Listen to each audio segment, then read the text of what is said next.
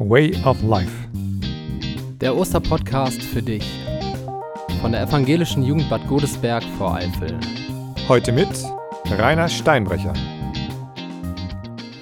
Kennt ihr das, wenn Dinge gesagt, aber nicht erfüllt werden? Wenn Versprechen ausgesprochen, aber nicht eingehalten werden? Wie verraten fühlt man sich in einer solchen Situation? Man rechnet mit der anderen Seite und man wird im Stich gelassen. Petrus, einer der Jünger von Jesus, war auch so jemand.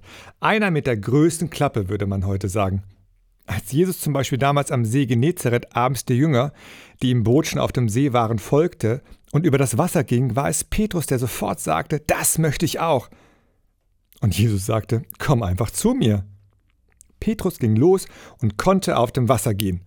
Bis zu dem Moment, wo er runterschaute, und da bekam er Angst und ging im Wasser unter.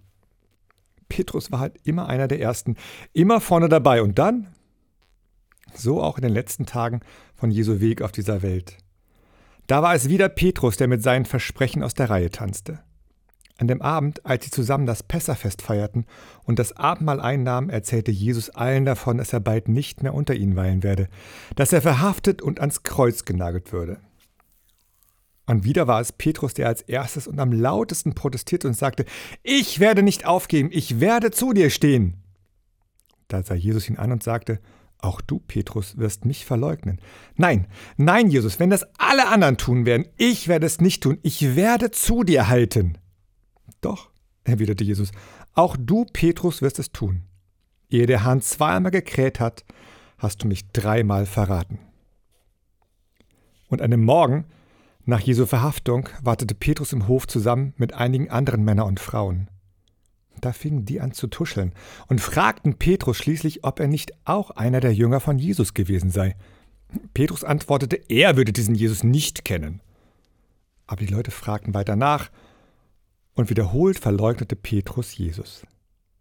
Und am Ende krähte der Hahn zum zweiten Mal, aber Petrus hatte schon dreimal seine Bekanntschaft mit Jesus abgewiegelt. Als er den Hahn krähen hörte ein zweites Mal, lief er fort und weinte bitterlich. Wie menschlich ist ein solches Verhalten und wie nah ist mir ein solcher Petrus? Allzu oft habe ich auch Dinge versprochen und zugesagt und dann? Ich habe das in der Situation immer wirklich ehrlich gemeint. Also ich war nie ein Aufschneider, ein Prahler oder Angeber. Nein, ich war überzeugt davon, dass es genau so zu schaffen ist. Dass ich das alles hinbekomme und dass man sich auf mich verlassen könne. Und doch hat es Versprechen gegeben, die ich nicht eingehalten habe. Entweder weil es zeitlich nicht zu schaffen war oder weil sich meine Meinung oder Einstellung verändert hat. Wie auch immer, ich habe mein Wort nicht gehalten. Wir kennen das doch auch alle, oder? Das mit dem Wort halten ist so eine Sache.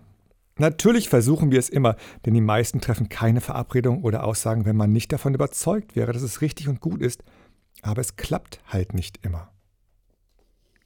Es gibt auch Menschen, die einem alles versprechen, aber halt eben sehr wenig halten. Klar, aber ehrlich, ich möchte nicht so jemand sein. Wer will auch schon gerne so behandelt werden, so respektvollos, so unehrlich? Also ich nicht. Deswegen behandle ich auch niemand anders so. Also ich versuche es. Und wenn es dann doch passiert, dass ich Dinge sage und nicht einhalte, dann liegt es an mir, mich dafür zu entschuldigen. Entweder von mir aus heraus, weil es mir aufgefallen ist, oder sollte mich jemand darauf ansprechen, spätestens dann nutze ich die Möglichkeit, um Verzeihung zu bitten. Ehrlich, immer schaffe ich das aber auch nicht. In mir steckt da halt ebenso etwas Petrus, denn ich bin fehlbar. Doch gerade in unserer heutigen Zeit, in der sich so ständig so viel verändert, ist Verlässlichkeit ein wichtiges und wertvolles Gut. Denn Verlässlichkeit bedeutet Sicherheit und das braucht jeder und jede von uns und durch uns. Und wie ist das mit Petrus weitergegangen? Trotz oder vielleicht auch gerade wegen dieser seiner Fehlbarkeit ist er einer der bedeutendsten Apostel in der Zeit nach Jesu geworden und hat sein Leben ganz Jesu, dem Glauben und dem Menschen verschrieben. Und das ist für mich das Beeindruckendste bei Petrus, denn er lief nicht von seinen Fehlern davon, sondern stand dazu und versuchte es danach besser zu machen. Und Jesus hat ihn deshalb auch nie abgeschrieben, sondern hat sogar gesagt, auf dich, Petrus, will ich meine Kirche bauen.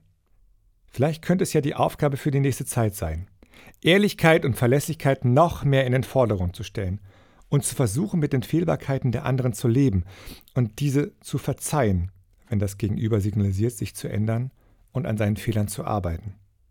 Doch vergessen wir nicht, auch wir müssen an uns arbeiten. Für mich ist es immer wieder eine Herausforderung. Und ihr?